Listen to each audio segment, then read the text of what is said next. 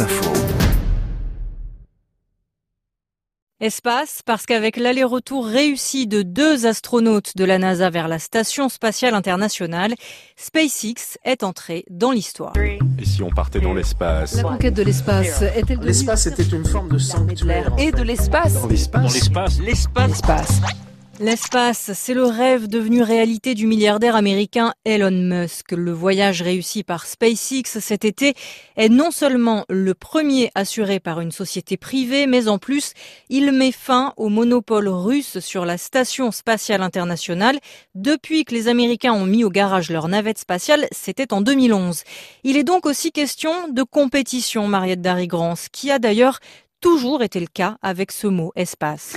Oui, euh, dans le monde latin, euh, le spatium, c'était le champ de course où s'affrontaient les chars des guerriers.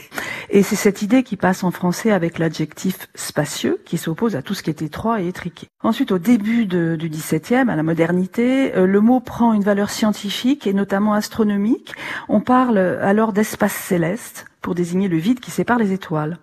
Au moment du voyage sur la Lune, hein, au XXe siècle, se développe spatial, qui désigne cette fois l'infiniment grand. Ça, ça, ça arrive quand un même étymon euh, donne deux termes. L'un souvent est quotidien et l'autre est scientifique ou savant. Et l'outil indispensable à la conquête spatiale, évidemment, c'est la fusée. Et sur ce point, le français ne suit pas l'anglais qui parle de roquette, puisqu'il reprend un très vieux vocabulaire. Fusée est en effet le jumeau de fuseau, ce petit objet qui file la laine, et d'où fuse un tissu. Oui, on parle aussi d'ailleurs de fuseau horaire, hein, comme vous le savez. C'est la même image, en fait, une analogie, une forme allongée qui se dessine sur une map monde.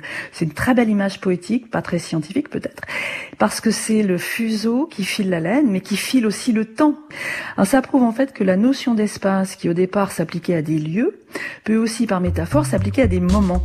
Et d'ailleurs, nous encore aujourd'hui, nous employons des expressions comme en l'espace de quelques mois ou en l'espace de quelques années.